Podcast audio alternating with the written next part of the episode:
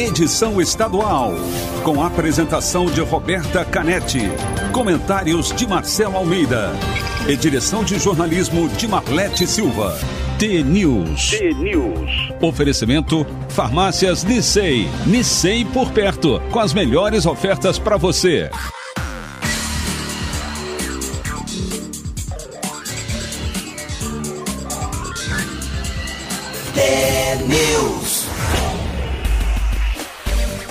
6 horas e 53 minutos. Um ótimo dia para você que está sintonizado aqui na T. Começa agora a T-News, a, no a notícia do nosso jeito. Estamos ao vivo na rádio, com a transmissão em vídeo também no Facebook e no YouTube, T-News no ar. Os ouvintes participam pelas redes sociais ou então pelo WhatsApp, o 419-92770063. Hoje é terça-feira, dia 21 de dezembro de 2021 e o T-News começa já. T-News. Bom dia, Marcelo Almeida. Bom dia, Roberta Canetti, tudo bem? Tudo bem. Hoje começa o verão oficialmente. Ah, é hoje? Que horas? Meio-dia e três Ah, Olha, que minutos. Hoje E é vai verão. terminar no dia 20 de março. Então, oficialmente ainda não estamos, mas estamos quase no verão. E hoje começa o inverno no hemisfério norte. Ah, isso aí. Hoje é, o, hoje é o dia do inverno. É, hoje a matéria é sobre isso mesmo. O que, que o inverno vai fazer com o Omicron. Mas vamos que vamos. Vamos de Alma T? Bora. Bora. Alma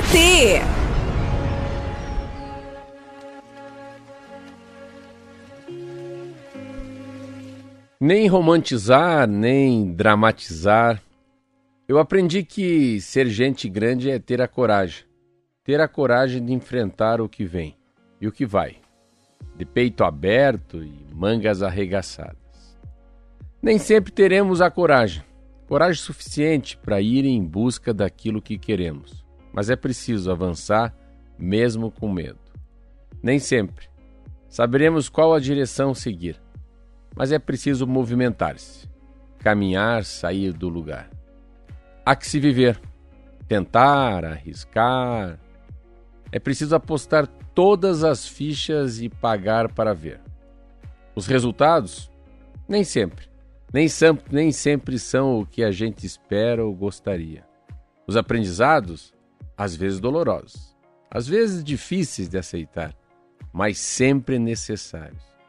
E a real a real é que não existe, não há uma fórmula secreta, não existe um método eficaz e com garantia absoluta de sucesso e felicidade para viver a vida.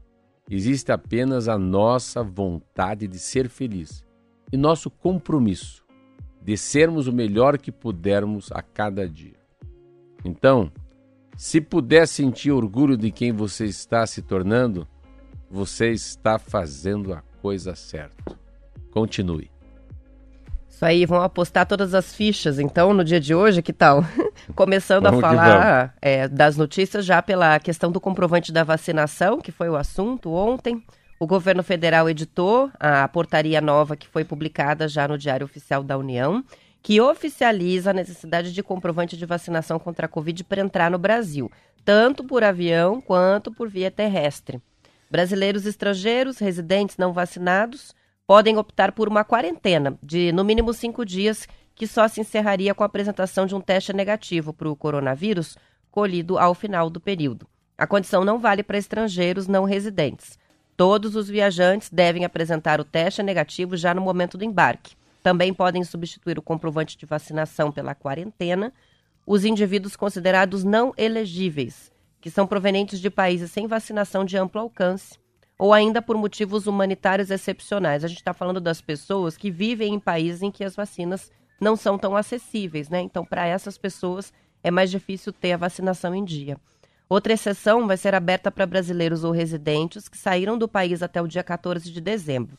Estes vão ser submetidos às regras anteriores à portaria e estão dispensados do comprovante de vacinação ou de quarentena na volta ao Brasil, mas seguem orientados a apresentar o teste negativo para a Covid. Era um ponto de preocupação, porque tem gente que está fora do país e que teria que ter esse comprovante para voltar.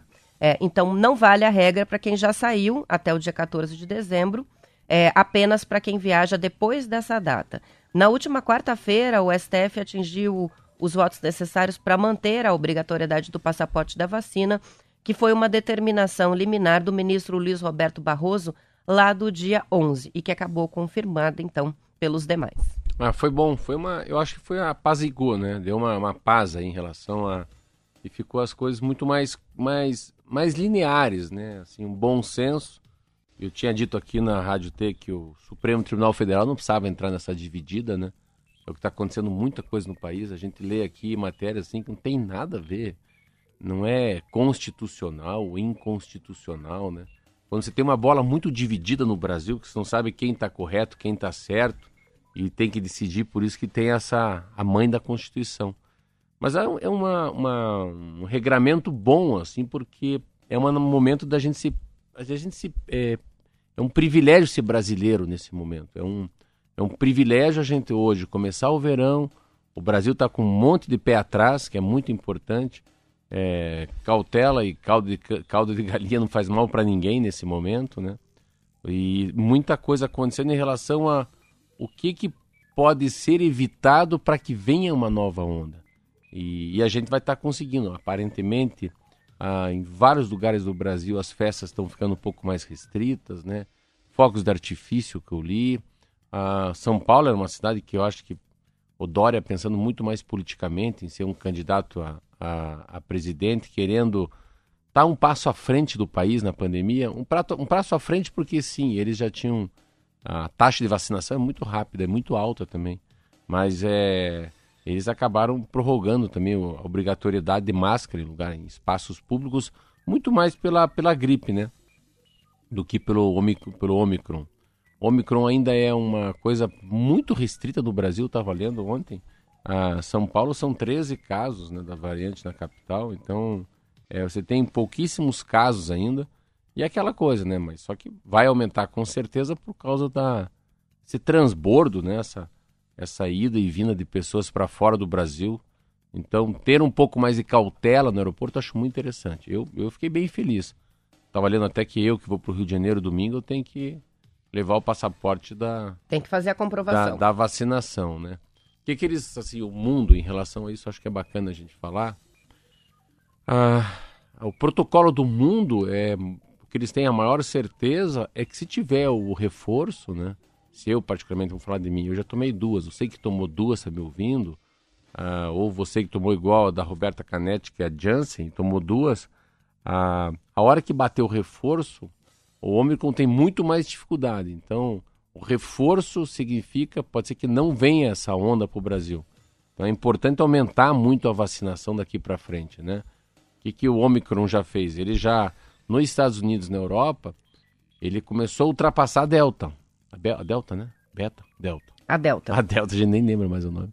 Então ele já tem uma, uma resposta muito rápida. O que tem de menos ruim é isso, né? Essa cepa, ela, o contágio é mais rápido, mas ela mata menos gente. Eu estava vendo os números do Brasil que são muito impressionantes, né? Pela essa situação do país, pelo consórcio da imprensa e do Ministério da Saúde. Esse número aqui é, é, é assustadoramente positivo, né? Imaginar que a média móvel para 15 dias agora, aqui daqui é para 7, continua 132, ah, já foi um pouquinho mais baixo. E não, aí há o número de mortes ontem no Brasil são 67. Aqui em Curitiba nenhuma, no Paraná duas. Então, se a gente mantesse isso aí mais uns 30, 60 dias, seria muito legal. São 7 horas e 1 minuto. E com relação à gripe, a Secretaria de Saúde do Paraná confirmou ontem 13 casos de infecção pelo vírus influenza AH3N2 no Paraná. Os casos foram registrados em pelo menos nove cidades do estado: Campo Largo, Pinhais, Castro, Guarapuava, Pato Branco, Campo Mourão, Maringá, Cornélio Procópio e Toledo. Mas a secretaria descartou, Marcelo, a ocorrência de um surto de gripe e disse que a possível razão para esses registros de casos nessa época do ano é a baixa cobertura vacinal para a influenza. O vírus H3N2 causou surtos no Rio de Janeiro, São Paulo e também na Bahia.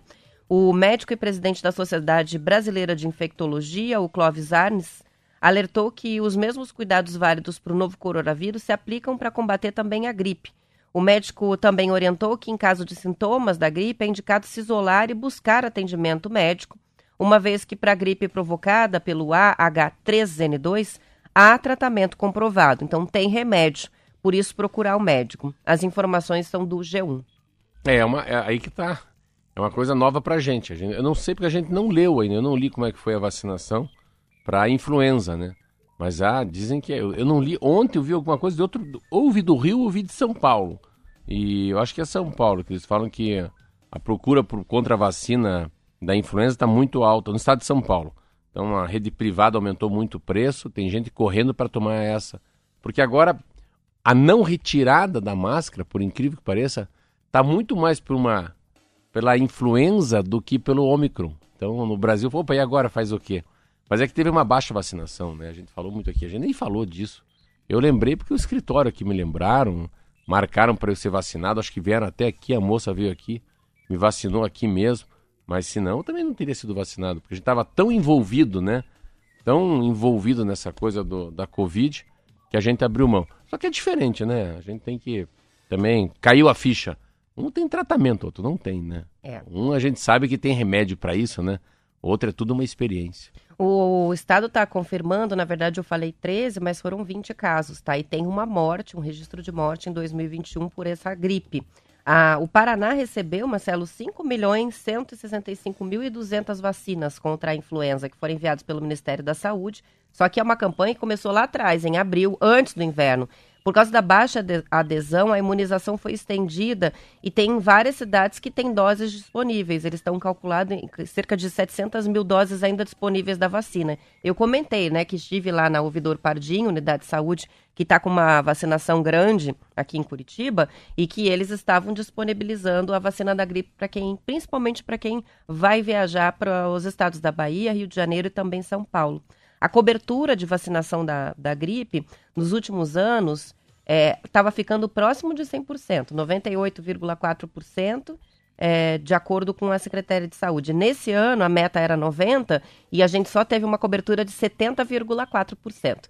Natural que isso tenha acontecido com Sim. a vacinação forte da Covid, inclusive com a orientação lá no início, vamos lembrar, é, de que não deveria se tomar as duas vacinas juntas, né? É. Que depois mudou. Depois abriram então... para 15 dias é, não dia tomar junto, dia tomar separar, dia separar de 15 dias o intervalo. E depois agora é, pode tomar uma no braço direito e uma no braço esquerdo, não é isso? Isso aí.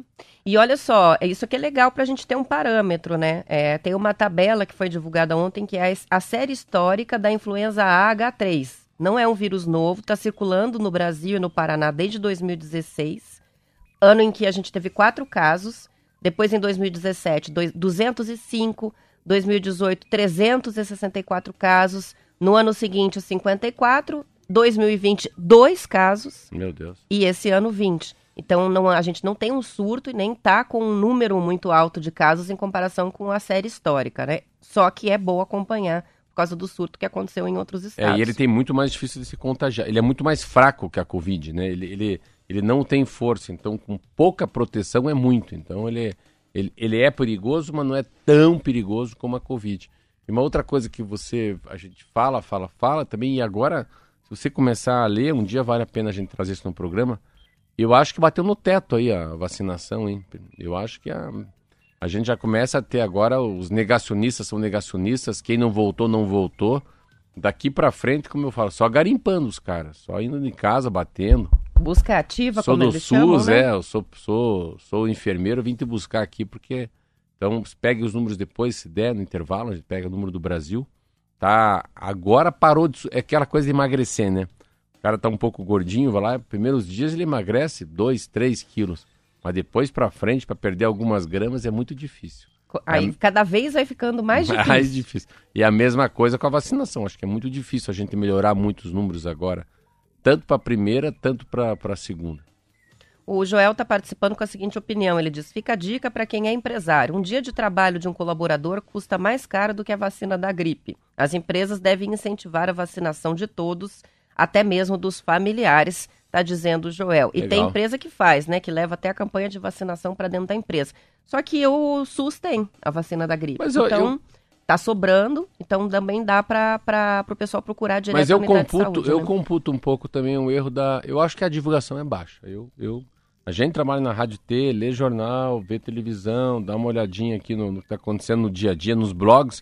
Eu acho que a propaganda é muito baixa. A, essa mensagem não chega nas pessoas. Para mim, pelo menos, chega muito, ela chega muito leviana. Ela não é assim, vá tomar, tá aí a doença, tá liberado, vá no postinho. Porque a Covid tomou conta, né? Você vê, a gente não fala em corrupção, que é um assunto que era muito comum falar aqui em corrupção na prefeitura, Lava Jato, corrupção no Estado, corrupção na União. A gente não fala de corrupção faz um ano e meio aqui. Fica tudo, todas as notícias ficam diminuídas tudo fica numa menos. situação de pandemia, né? Sim.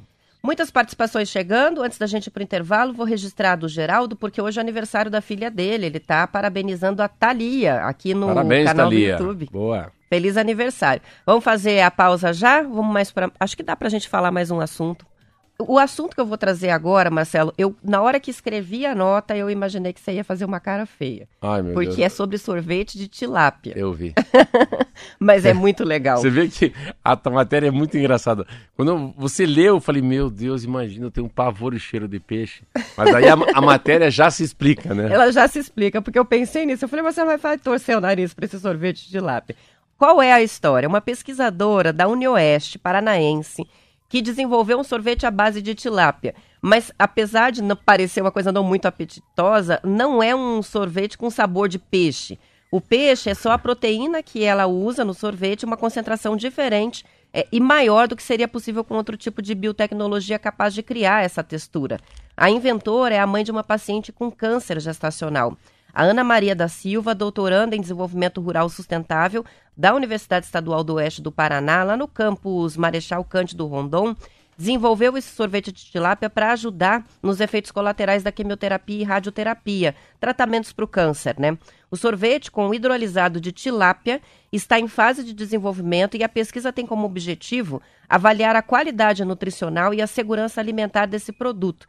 Produto que é feito a partir de uma base de sorvete com o hidrolisado que se chama CMS, carne mecanicamente separada, que é o resultado de um processo de aproveitamento da carne não retirada pela indústria responsável por filetar a tilápia. Este é apenas um dos resultados de 13 anos de pesquisa desta pesquisadora. Outro trabalho que ela desenvolveu com CMS enlatada eh, também está em desenvolvimento. Além de, ainda é possível, a partir dessa mesma composição da CMS, produzir fish burger, almôndegas empanados, inserir em bolos, biscoitos e outros produtos. A pesquisadora também deseja transformar a tilápia em pó para que possa suprir as necessidades nutricionais de forma rápida e simples, como o desenvolvimento de uma sopa proteica. E outra coisa que chamou atenção é que o interesse dela por fazer as pesquisas, então, por que usar né, produtos à base dos pescados, da tilápia? Porque o Paraná está com o desenvolvimento da aquicultura no estado bem avançado e é um dos principais produtores de tilápia do país. Ela pega duas vertentes, né? Ela começa por causa da doença, as consequências, né? O mal-estar, enfim, do câncer. E isso pode ser uma, um tratamento alternativo para a consequência da quimioterapia, assim que eu entendi. Mas outra que ela traz que é muito legal, que é a proteína, né? Que é a cadeia da proteína animal tilápia, né? A gente geralmente quando se fala de proteína a pessoa pensa em carne vermelha, né? As pessoas não Sim. vai não vai muito para carne branca do, do, do frango ou para carne da tilápia. E você vê que o que, que ela vai fazendo, né? Ela vai trazendo a tilápia para o hambúrguer, a tilápia em pó, para ser como fosse uma, um suplemento pro- proteico mesmo para as pessoas, né? E é muito, muito impressionante. A gente sempre fala de comida aqui, né? E, e, é, e é, assim, é surreal, assim. Eu- onde eu vou comer, em qualquer lugar que eu vou, assim, eu falo, mas você não tem uma tilápia? Você vê como a tilápia, ela, ela, ela substitui peixes muito saborosos, conhecidos. Eu não sou um craque para peixe de água doce, mas eu gosto muito mais peixe de água, de água salgada, né, do mar e não de rio. Mas é, você vai, né, pargo, côngrio, charolete, os peixes assim que eu conheço, assim, né, robalo. Mas assim, mas se tem uma tilápia, a tilápia é interessante que é um peixe que como fosse você tá com muita fome e comer um arroz, feijão, uma farofinha de ovo, né? Um, e, e um pedaço de bife, assim, mais ou menos, né? O pão na chapa com manteiga, com café com leite. E ela acaba entrando no, nesse mundo do, do- da- dos crustáceos, né? Do, do, do peixe mesmo. Mas só que ela entra, é muito barato. É isso que eu digo, ela é muito barata e muito bom. O custo-benefício de um cidadão comprar tilápia é muito, muito surreal. Não sei como é que é no interior onde se produz, né? Que é na costa oeste do Paraná se produz muita tilápia. Uh, Curitiba, mesmo assim, chega num preço acessível. Imagino que mais próximo da produção deve ser mais barato. Mas aí você vê a importância de alguém há 13 anos estudando, hein? Pense, 13, mais de uma década em cima da tilápia. Pegou uma linha e falou: é, vou explorar até o final. Ela. Muito Parabéns, legal a é. história. Parabéns mesmo, aplauso. São 7h13, vamos para o intervalo, a gente já volta com mais notícias.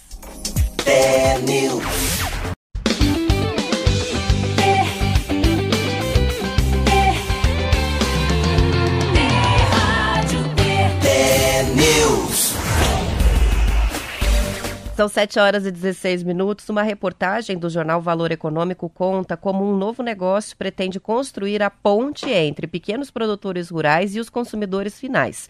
Batizada de Raízes do Campo, a nova marca estabeleceu parcerias com quatro cooperativas de agricultores familiares e com vendas digitais e acordos com grandes redes varejistas Está chegando essa rede ao mercado brasileiro com linhas de sucos, arroz, açúcar e chocolates, todos produzidos de forma sustentável. A expectativa é faturar 20 milhões de reais com as vendas desses produtos no ano que vem.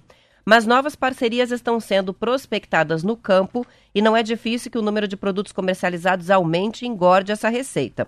Sucos e arroz vêm do Rio Grande do Sul, produzidos pelas cooperativas Monte Vêneto e Copan Santa Rita. O açúcar mascavo é fabricado pela paranaense Copave e os chocolates pela baiana Coop, Coop Fesba.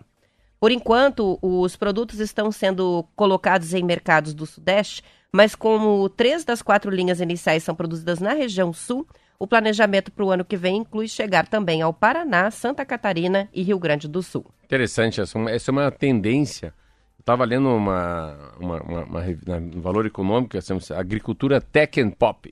Então é uma tendência de é, ter menos pedágio humano. É, como é que chega mais rápido em você um produto? É, como é que ele chega sem tanta interferência?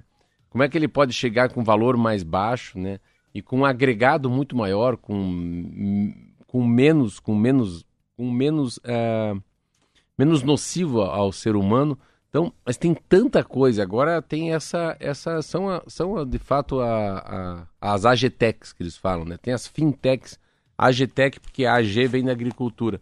E é isso mesmo. Então tem uma, eu estava lendo essa matéria é uma matéria que chama-se, eles chamam-se reportagem da capa, mas é um troço muito louco que eles falam que chama-se Pink Farms.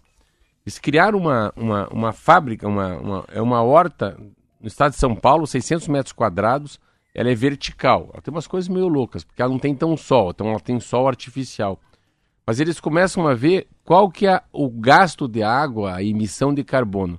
Então eles querem assim, são, colocaram 80, 80 milhões de reais, ah, ela já tem 30 funcionários, tem alho poró, tem couve, tem cenoura, tem mostarda, tem rabanete, tem rúcula, e depois ainda vai ter mais, vai ter agrião, enfim.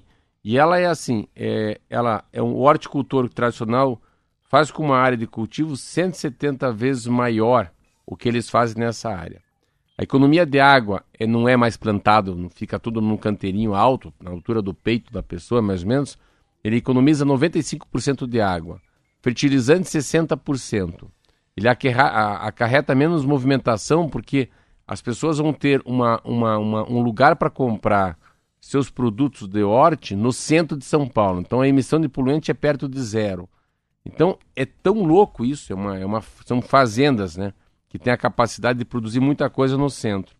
E na mesma matéria tem uma, ao redor de Paris, um troço chamado Hectare. Ocupa 600 hectares, com espaço para co-work, seminários, uma fazenda de agricultura orgânica.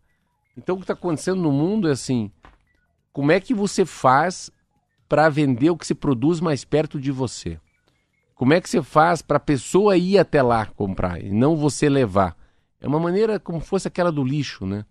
Na Europa o pessoal não tira o lixo da tua casa, você tem que levar o lixo em algum lugar. Então tem essa coisa, não, não, não vira você, você vai até lá. Você sai de você em direção ao outro, uma coisa meio parecida. E você traz uma matéria muito legal. Essa pandemia trouxe esse rearranjo, assim.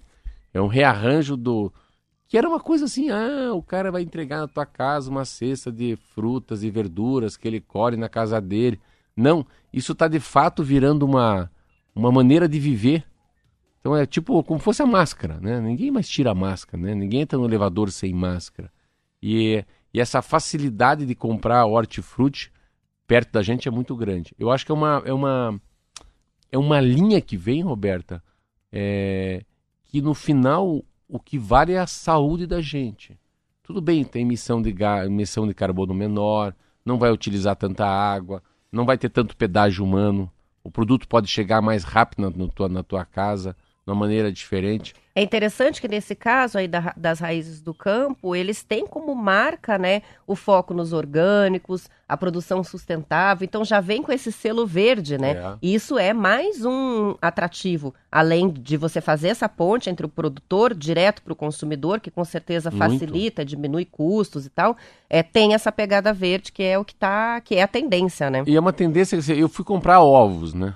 Você vê, eu tudo bem, tudo bem, pode ser que a maioria das pessoas compre os ovos mais baratos, né? A gente não taca assim. A gente, eu sempre fico em. Será que é ovo caipira? O que, que é ovo caipira? Ovo caipira eu conheço no interior do Paraná, não na capital. E quando eu olho num grande mercado os ovos, eu particularmente fico procurando no rótulo aquele que é mais sustentável, assim, que é feio. Chama-se galinhas livres, galinhas soltas. Soltas, é uma coisa assim. Pode ser que estejam me enganando, mas eu fico olhando no rótulo e eu compro aquele que tem mais jeitão de ovo, de ovo caipira. Pode ser que nem seja, mas reparei também que daí o pagar um real, dois reais a mais, aí não é tão importante o problema de pagar mais. Eu acho legal é saber que ele tem selos de sustentabilidade, são, são cultivadas em galinhas, são criadas em galinhas, galinhas soltas. Então você vê como, para mim, comprar ovo, eu já fico procurando no rótulo aquele que fala a coisa mais bonita para os meus olhos, me convence, mesmo sendo mais caro. São 7 horas e 22 minutos. Participações. A Neuza diz que adora tilápia, mas que o peixe está muito caro. E tá mesmo, subiu bastante o preço, assim como as outras proteínas. Está ficando difícil. Tem participação do Daniel de Colombo sobre a vacinação. Diz a vacina da gripe está disponível na rede de farmácias Nicei gratuitamente, mediante o agendamento. Caramba. E nos postos de saúde da capital tem vacina sobrando. Quem tem o aplicativo Saúde Já da Prefeitura tem um informativo de quando e onde tomar a vacina. Então, ele está fazendo aqui a defesa, dizendo que a oferta existe e quem quiser tomar a vacina acha fácil, diz o Daniel de Colombo. O Silvio diz em Schroeder, Santa Catarina, tem sorveteria fabricando sorvete de mandioca com bacon. Hum, é demais também, Aí não, né? né? Não, né? É. Tem um perfil no Facebook mandioca que chama com... Sebastião Salgados. É uma brincadeira com o fotógrafo, inclusive as fotos vêm todas em preto e branco. E eles mostram esses absurdos culinários é. por todo o Brasil. banana assim. com ketchup. Pizza de feijão. Uma é. vez eu vi um buffet com sopa de sushi. É. Então, assim, são coisas bem é, nesse estilo, sorvete de mandioca com bacon. Muito ruim. São 7 horas e 23 minutos. Falando em comida, né, que agora virou o assunto, a escassez de container neste ano, Marcelo, está impedindo que o Brasil bata o recorde de exportações de maçãs dos últimos 13 anos. E por quê? Porque isso impõe barreiras aos embarques da safra 2022, que começou a ser colhida no fim de ja... que começa, né, a ser colhida no fim de janeiro. O Brasil é um dos 10 maiores produtores de maçã do mundo e neste ano colheu a segunda melhor safra da história, com 1,3 milhão de toneladas, 59% a mais do que em 2020. Além disso, exportou quase 100 mil toneladas, com uma receita de 74 milhões de dólares. O valor supera em 33 milhões a receita do ano passado e só é menor que os embarques de 2008, o presidente da Associação Brasileira de Produtores de Maçã, Pierre Nicolas Pérez, disse à revista Globo Rural que as exportações poderiam ter sido 30% maiores se não fosse a falta de containers. Não é só a embalagem. Viu só? É, porque não vai a granel, né? Não é soja e não é milho, tem que ir no container. Você vê que interessante, né? Eu estava conversando com um amigo meu e ele falou, mas pô, teu container tá todo... Eu vi dois lugares com containers que viraram aí, lanchonetes, cafeterias. Mas esse acho que era uma cafeteria. Não, esse não. Eu vi, ah, eu vi uma hamburgueria esses dias. Aí eu li uma coisa e esse final de semana eu vi uma cafeteria novinha, mas com o container tudo tudo arrebentado, tudo batido no lado, no canto. Você vê, é tanta gente usando container no Brasil também para fazer, né? Que ficou uma moda fazendo container, né? Sim. Ou a sorveteria, a hamburgueria. Tem até espécies de vilas gastronômicas, Casa. né? Que tem lá a- restaurante, lanchonete, é, estúdio de tatuagem, várias, vários comércios, né, pró- numa vila, vamos dizer assim, e todos feitos com o container. tem Container, alguns, né? né, em Curitiba. E o assim. container é engraçado que eu aprendi uma coisa no Brasil que eu sempre achava que o Brasil era o país que mais tinha container no mundo. É coisa muito louca. De todos os containers que tem no mundo, nesse momento, indo de um lado para outro em navio, só 1% é do Brasil. Você viu como o Brasil, para a gente ter um entendimento de quanto que o Brasil exporta minério, exporta soja, exporta milho, né? Quanto granel e quanto pouco é container. Como a gente é forte nessa, a composição, eu achei que o Brasil era assim: 10% dos contêineres do mundo eram brasileiros. E é 1% só. 1% só. Que é mais para os produtos ou industrializados ou que não sejam, né, é, granel. E nessa semana eu vi assim é, uma reclamação enorme por falta de vidro numa floricultura, porque ele faz, faz uns vasos lindos. Agora veja do container e também nós lemos sobre a cerveja, lembra? Sim. Cerveja neck aí, a cerveja que A tem- long neck, a que long não tem neck os, vai os faltar. vidros, né? A falta É. de vidros.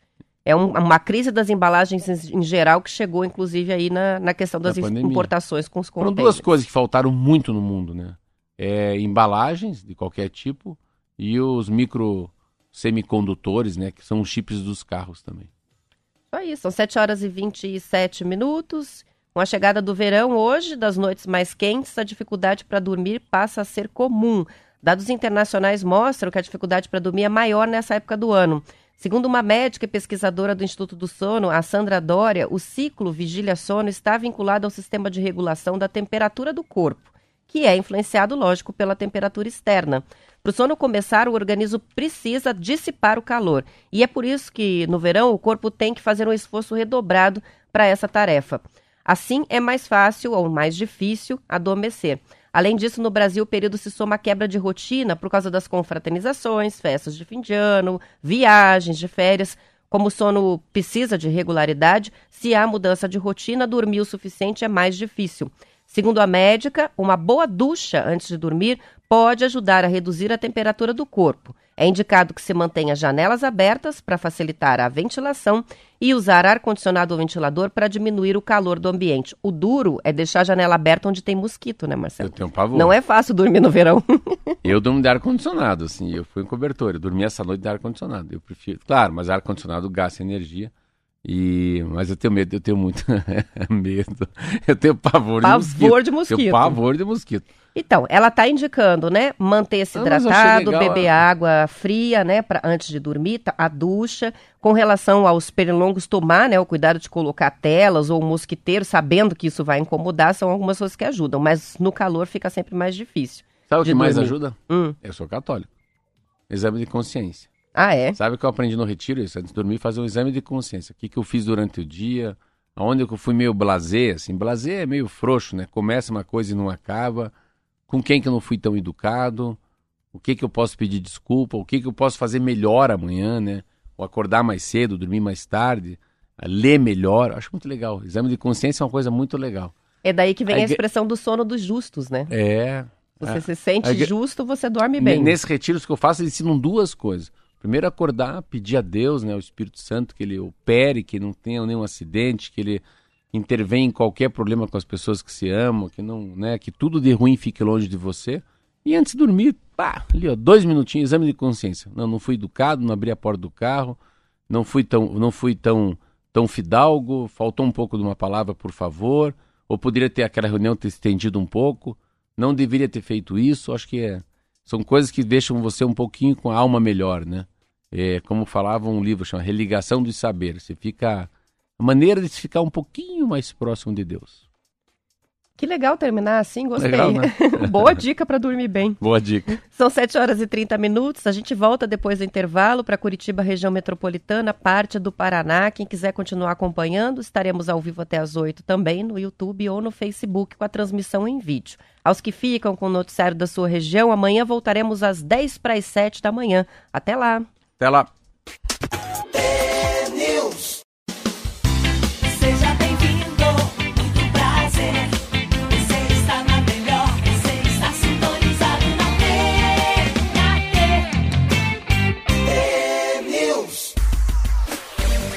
7 horas e 32 minutos, o relatório anual sobre a prática de exercícios físicos no mundo, divulgado pelo Strava, rede social voltada aos esportes, apontou a caminhada ao ar livre como a atividade que mais cresceu do ano passado para cá. O balanço reuniu dados dos mais de 95 milhões de usuários da plataforma e identificou o dobro de registros de caminhadas na comparação de 2021 com 2020. O aumento chama atenção por superar o impacto de fenômenos climáticos, especialmente nos Estados Unidos, principal mercado do aplicativo, como nevascas fora do comum em alguns estados e ondas de calor forte em outros. No mundo todo, a caminhada se tornou mais popular em todas as faixas etárias e em todo o mundo, aponta um trecho do relatório, que também mostrou que o brasileiro caminha, em média, três horas por semana. A gerente do Strava no Brasil, Rosane Fortes, disse que há várias hipóteses para explicar o aumento da adesão à caminhada. Uma delas é ser um esporte de entrada na atividade física, com pessoas querendo começar a se movimentar, encontrando na caminhada um esporte mais fácil e tranquilo. Outra hipótese é que tem aumentado o número de pessoas que caminham para o trabalho porque se mudaram para mais perto do local né, de trabalho ou não querem mais pegar o transporte público por conta da pandemia. Mas no Brasil, a natação, yoga e os treinos funcionais registraram mais crescimento do que a caminhada. Na plataforma, são os próprios usuários que registram as atividades para manter o controle e atingir metas. É, cada dia a, a caminhada é muito, é muito, muito, muito importante e ela é fácil, né? Eu estava conversando com o meu, com meu professor de educação física, chama personal. Eu gosto de falar professor de educação física, acho mais, mais raiz. E ele, é, e ele faz MMA, ele é muito forte, foi jogador do Curitiba, é um cara de 40 e poucos anos, é muito forte, eu chamo ele de cyborg. Ele é muito forte ele falou, ah, Marcelo, eu tive um problema, que eu, como é que é a vida? Ele começou a estudar, estudar, agora ele vai fazer um mestrado. Ele cuida muito entende muito de pessoas que fizeram bariátrica. Essas pessoas perdem muito potássio, proteína, ferro. Então a bariátrica, essas pessoas que emagrecem com a operação, é uma, uma operação muito invasiva que muda muito, muda a cabeça, a maneira com que o órgão segura os nutrientes que não são necessários. E ele está me contando que ele ficou muito mal porque ele treina em over. É um burnout, ele treina sempre em over, sempre no vermelho. Eu vejo ele treinando. Tudo ele faz muito forte, forte, forte. E ele descobriu eh, que tem uma doença, é uma doença muito comum no mundo, que quando eh, eles trabalham muito no vermelho, muito com impacto, a- o organismo vai buscar, ele vai buscar uma coisa que é, que é proteína. Ele se enche de proteína e pega a proteína, mas eles deixam vários, várias graxas, vários óleos, vários outros tipos de substância no corpo armazenado, porque quando se faz com coisa muito impacto, o corpo, opa, cuidado, ele não sabe se aquilo é natação de alto impacto, se é uma corrida muito rápida, é muita musculação, ele, opa, ele se fecha em copas. Ou se você está passando por uma situação de emergência, né? O organismo medo. pode entender que você está passando por um apuro. Ele tá, E aí reserva, Isso, né? Ele reserva e vai reservando. Então, o fígado dele é como fosse um fígado de quem bebe, porque vai, vai, vai retendo gordura. Ele é um cara forte pra caramba, fisicamente perfeito, mas pode estar destruído dentro. E ele estava me falando isso assim com uma coisa, ele falou, ó, pô, e eu comecei, a, ele começou a mudar o meu, o meu jeito de treinar. Então a gente treina muito mais devagar, então vai fazer um supino, faz, faz seis vezes, pesado, mas muito devagar. A mesma força que leva para cima é a força que segura também. É, bicicleta, eu fazia bicicleta muito mais rápido, não, 40 minutos de boa, porque se fizer 40 minutos de boa, ela vai tomar açúcar que você tem no sangue, então vai passar o triglicerídeos, né, a- tudo que você tem de, o, o cara que está pré-diabético, então é tudo menos. Eu estava falando com ele, uma amiga minha que precisava começar a andar, ele falou, não, andar é perfeito, anda devagarinho, anda 20 minutos, faz como fosse uma coisa lúdica. Faz como fosse uma brincadeira de criança, né? A tirolesa, pular corda, amarelinha. Se andar já é muita coisa. E anda devagar e sempre. 30 minutos, 40 minutos, 50 minutos. Mas faz tudo lentamente. E ele agora vai fazer uma, um mestrado sobre isso. Olha que legal. Ele percebeu que ele não é um cara, ele é um atleta, mas que por dentro ele estava acabado, com um problema seríssimo de ficar fazendo também é, fazendo uma, uma, uma, uma alimentação de que ele achava correta, muito mais assim, muito mais over, né? Assim, meio troglodita, e o corpo dele respondeu. Começou a ter muita dor de cabeça, foi fazer uns exames que daí os exames deram. Eu até vou trazer o nome dessa doença. Então é uma doença no fígado para quem não bebe álcool. Olha que engraçado. Mas ela é toda uma capacidade do corpo. Opa, é guerra? Vou me fechar em copas. E vai se fechando, se fechando, se fechando. Quando você faz uma, uma natação, quando você faz uma caminhada, quando você faz uma yoga, quando você faz uma. Tudo que tenha um aeróbico um pouco menos intenso, mas mais longo, ele tem a capacidade de pegar proteína, aminoácido, carboidrato, ah, açúcar. Então ele vai buscando em todas as fontes. Não sei se estou explicando direito, todas as fontes, né? Onde você tem combustível. Então não adianta querer ser o over, que eu digo. Fazer o- de forma radical, né, o exercício. Coração Além de forte. tudo, a gente falou várias vezes esse ano, né, sobre benefícios da caminhada no combate ao câncer, para melhorar a qualidade do sono, para emagrecer, para manter o ritmo, o ritmo cardíaco Sim, adequado. sim, então, sim. assim, não tem contraindicação. É, e além de tudo, é excelente para a saúde mental. Se você faz isso na rua, com tranquilidade, nesse tom de passeio, vamos caminhar, observar as coisas. Além de tudo, refresca a cabeça, porque é uma meditação ativa que você faz. Se prestar atenção só no caminho, só no trajeto, só no que você está observando. Eu- Vira um trabalho mental também. Você vê, eu mandei pra ele hoje cedo isso, porque eu, olha, Gian, bom dia. Isso às 5 da manhã. Olha, acabou de responder. Marcelo Almeida, gigante. Você é gigante. Olha lá. Bom dia. Quero mais uma vez agradecer sua atenção comigo. Sabe que estar ali na academia fazendo musculação tá me fazendo muito bem. Esses últimos meses desse ano mexeram comigo, agora cada dia estou mais Marcelo novamente. Abração. Ele acabou de mandar. Oi, Marcelo, você é Marcelo Almeida. Gigante, abração. Então, assim, a- é- essa sensação que eu tive, falei pra ele ontem. Você vê que interessante. Eu fui fazer um. Ele me deu uma, uma- um teste. Você vai lá, fica só de, só de calcinha, só de cueca. Ele pesa, coloca alguma, algumas coisas em você para você acabar. pra Ele vai medir algumas coisas em você. E ele mediu em mim. Chama-se. Então, centro de treinamento. Então, é água corporal total, índice de hidratação, água na massa magra, é, água intra e extracelular.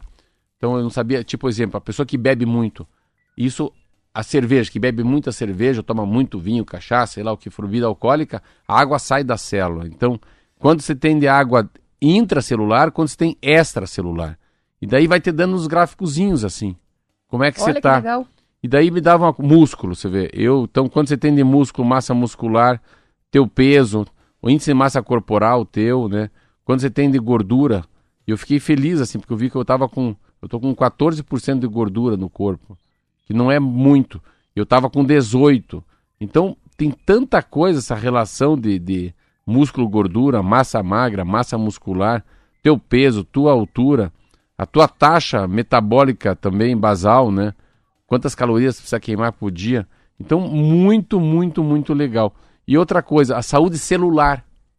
Então, eu não tô com assim, se a, a saúde celular é quando você tá com alguma inflamação dentro. Às vezes você não tá bem, você precisa de um detox na vida. Você não tá bem. Teu fígado tá sofrendo, teu intestino tá sofrendo, você tá enfesado, né? Não vai no banheiro. E eu fiquei assim, e eu falei para ele, meu Deus, você vê como a gente pode se adaptar a uma coisa que faz bem pra gente. Porque quem não gosta de fazer, fazer de correr, não gosta de correr. Quem não gosta de nadar, não gosta de nadar. E o exercício físico é uma coisa muito louca. Eu estava vendo um estudo no número de pessoas que se animam. Começou o verão, vamos lá! Aê, galera! Vamos lá, compra tênis, compra calção, sai correndo daqui. Projeto Verão. Projeto Verão, é, eu sempre falo isso, Projeto Verão. Mas no dia 12 de janeiro o cara já desistiu da academia. Mas o cara paga três meses. Às vezes 12, né? Faz Porque- o plano anual. E vai uma vez antes então, do verão. Por quê? Porque é entediante, é chato. O cara fala, ai meu Deus, eu tenho que ir naquela musculação. Eu vou lá naquele lugar lá que é crossfit, levantar pneu, derrubar pneu, correr na quadra. Se eu nunca fiz isso na vida. Foram 30 anos sem fazer exercício. Quer ficar bonito, né? Quer virar um, o, o- do, do Tom Brady. Ou quer virar né, a Gisele Bündchen em 30 dias. Então, você vê que legal que vem essa capacidade. Ó, você fala uma coisa, eu li uma coisa, meu professor falou a mesma coisa. Essa capacidade de fazer tudo mais, tudo mais com cara de yoga. Faz menos, se, se preocupa mais. E é uma capacidade, se vê na musculação que eu estou aprendendo até, de não, não é na ida, é na volta que você ganha. O que, que é na ida, estou falando? Então você está levantando o pezinho aqui, coloca o peso nas mãos, vai fazer o bíceps, né? Esse do muque. Ao invés de fazer ele, mas se preocupa com a volta. A volta é tão importante quando você baixa os pesos. quando você levanta os Não é pesos. jogar pra cima de qualquer jeito, botar todo o esforço aí e depois relaxar. Fazer as coisas com mais consciência, né? Consciência, é. E a caminhada, o yoga, essas atividades ajudam muito nisso, a você colocar consciência na atividade e não transformar o exercício numa tortura, porque se você transforma numa tortura, se sacrifica demais, passa muita dor na academia, o impacto é grande, dói no dia seguinte em excesso, um pouco é lógico que vai ter. Sim. Você mexeu com o organismo, existe um trabalho muscular ali que vai, você vai sentir, mas o excesso, né? E aí vira um Exato. inferno, você não quer mais fazer. Mas, mas sabe que esse excesso, essa dor, aí é quando você já tá, você já tá com a dopamina. Você já tá no meio do jogo, entendeu? Não? Sim, dizer, já eu tô tá no meio do jogo. né? É, eu fui falar, eu falo operação verão, mas eu brinco, eu quero usar fio dental no, no verão, os caras tiram sarro de mim. Cada vez que eu invento uma operação verão, dá três dias eu tô lá caído, estatado, tô, tô deitado no chão, parece um ovo frito lá. Porque eu já desmaiei, já fiquei cansado, já me deu labirintite, por quê? Faço tudo muito intenso. Nesse verão a gente mudou. Quer dizer, cada dia que eu passo eu tô mais magro, é claro. Que daí isso que deveria, a gente deveria fazer, né? Saber o que, que a gente não pode comer, né? Se a gente soubesse fazer o hemograma e no sangue falar, come mais chuchu, tira espinafre, a- tira sem, tira por um 30 dias um pouco, troca a farinha, é, tenta tirar o açúcar, põe leite, então, tira o derivado do leite. Não, aumenta um pouco a proteína. Olha, tá faltando carboidrato, hein? Não dá pra fazer regime sem macarrãozinho, vai. Macarrãozinho faz parte da vida, sabe? Uma coisa mais suave, assim, que não tenha dente, né? Você toma isso. Você vê, ontem é, foi muito lindo. Eu fui na, na minha psicóloga, ela me deu uma agenda com as palavras que eu usei durante um ano na terapia. Olha, É, e vários exercícios a cada. Quando eu, em uma carta para eu escrever para o ano que vem, aonde que, como é que eu quero estar como Marcelo Almeida, como pessoa, como pai de família, é, como um homem apaixonado, é, como comentarista da Rádio T. Então, é um pouco disso, né? Você começar a se cuidar para o verão de 22. Sabe o que, que eu vou fazer durante 12 meses? Porque daí vira uma. Não é um projeto, né? Vira uma atividade. É, aí. é manutenção da máquina. Eu sempre, Gostei disso. eu sempre falo para Faz o pessoa. projeto verão, mas faz o projeto verão 2022, começando hoje. Não, assim, você, tem- você não pode esquecer que é, é- você tem que carregar você até o final da vida. Sabe? Você tem, que- você tem que se carregar. Como você tem que se carregar? É, você vai se carregar, você tem que cuidar dessa, desse carro, né? Esse carro tem que continuar andando, é mais ou menos isso. Comece vai daqui a São Paulo, você tá tudo acabado, né? E se Entendeu? quiser fazer pegar no tranco, tem consequência, não é isso? Vamos fazer pegar no tranco, vai ter consequência. O ideal é não, é cuidar muito bem e todos os dias um pouquinho, não é assim? É isso. Só que tá virando um programa de. Duas coisas que a gente fala. né? Lifestyle. Lifestyle. Saúde e comida, né? Não, agora a gente vai Não, falar agora- de passagem aérea. Agora eu compor... Não, não. Se for falar de Itapemirim, eu saio correndo. Pior é que é. Porque olha só, que drama, né? O ministro da Infraestrutura Eu ontem, o Tarcísio Gomes de Freitas, eh, disse lá em Brasília que sem a intervenção da ANAC, na Itapemirim Transportes Aéreos, a ITA, o problema podia ter sido até mais grave. Ele disse o seguinte: um gabinete de crise foi montado com o objetivo de acomodar o quanto antes os passageiros prejudicados pela empresa. Na entrevista coletiva destinada à divulgação do balanço de ações da pasta, ele classificou a situação como grave e triste. O grupo Itapemirim paralisou desde a sexta-feira passada as operações da companhia aérea, o que provocou uma confusão entre os passageiros que já esperavam até o embarque nos aeroportos. A empresa alegou que a paralisação tem caráter temporário para uma reestruturação interna e, em nota, orientou os clientes a- com as passagens já compradas para os próximos dias a não irem aos aeroportos antes de falar com a ITA pelo e-mail que eles deixaram. Então, faça ideia. Diante da situação, a ANAC intimou a empresa a prestar assistência aos clientes que compraram as passagens, além de exigir informações sobre as providências previstas para honrar os bilhetes vendidos e reacomodar os passageiros. De acordo com a ANAC, o cumprimento das exigências não isenta a ITA de outras responsabilidades civis, administrativas, penais e tal, nem como os crimes associados às relações de consumo. A ITA entrou em operação no fim de junho e operava nos aeroportos de São Paulo, Guarulhos, Brasília, Belo Horizonte, Confins, Rio de Janeiro no Galeão, Porto Alegre, Porto Seguro, na Bahia, Salvador também, Curitiba, Fortaleza, Florianópolis, Maceió, Natal e Recife. Ah, é uma, é uma tristeza, né? É é uma tristeza enorme porque eu, não tenho dúvida que eu vou falar, assim. Primeiro, essa a liberação, né? Assim, o Brasil tem essa coisa, sempre fico desconfiado de de que maneira que uma pessoa, uma empresa dessa consegue uma liberação né, para os órgãos é, federais né, de aviação, governo federal, aeroporto, né, ANAC, né, Infraero, assim, né, como é que eles conseguem um alvará? E quando vem uma empresa dessa, é, para quem está muito descolado, para quem está já aqui, ó, com o couro cansado de viajar, eu viajo muito, muito, muito. Jamais, assim, era a última, é a última chance da minha vida eu parar num balcão da Ita Pimirim e comprar um voo para qualquer lugar. Sabe por quê? É conceito, é preconceito, não é preconceito, é conceito. Qual que é o grande conceito? O conceito não tem bandeira, não tem know-how, não tem vida, não tem alma. Eles, eles pecam em vários, em vários, em vários momentos. Isso é, é, é exatamente as pessoas mais prejudicadas foram as pessoas mais humildes, que pouco viajaram, que têm uma oportunidade de, depois de dois anos sair para um, Trancoso, para Arraial da Ajuda, ou visitar um parente. Então, assim, eu tenho a, a, a chance de tanta gente humilde, gente que, que não tá, eu vou dizer, me comparar comigo, que tá calejado de voar. Só de bater naquela companhia, ah, você vai viajar de voo em Paraná? Eu não vou de voo em Paraná. Você vai de Passaredo? Eu não vou de Passaredo. Você vai de Ita? Eu não vou de Ita. Eu não vou, porque é uma coisa muito séria. O voo é uma aviação. É, é muito sério andar no avião que tem baixa manutenção. Então, o que eles não podem ter cara de quebrado, sabe? Cara de derrotado. E eles têm essa cara.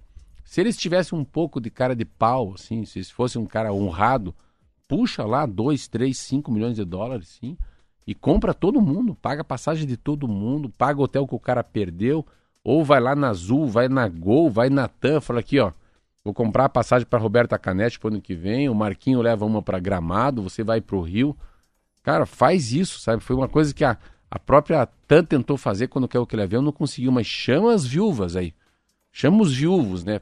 E é tanta gente, pense, pense, imagine uma família que estava se preparando para viajar para Bahia, que vai ficar na sua cidade natal porque não tem como ir. Fi- Fique imaginando, isso é incalculável o preço esse. É uma, Estragou, né, o Não. fim de ano. isso é um trauma daquele que ia casar, né? E o outro que não batizado.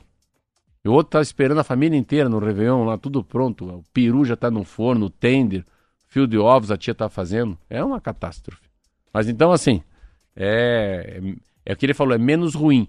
Mas por que que libera uma empresa falida que está em recuperação judicial, sabe que não vai bem no ônibus?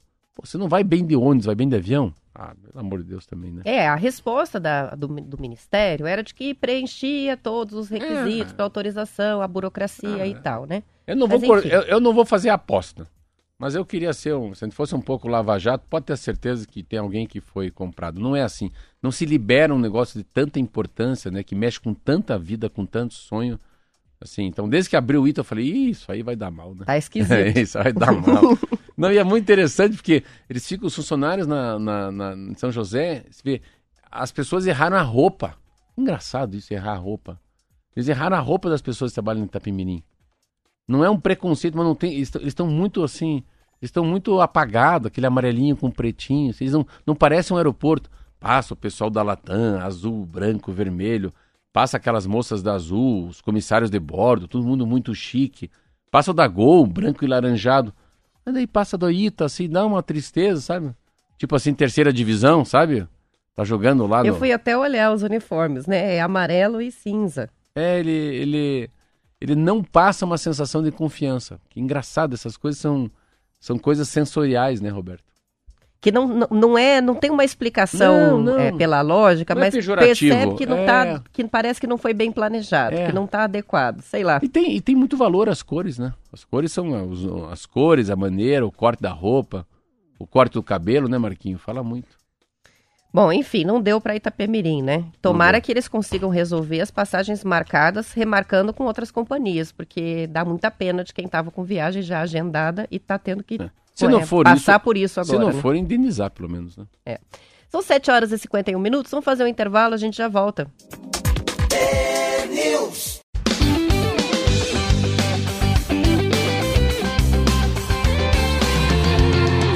Rádio T.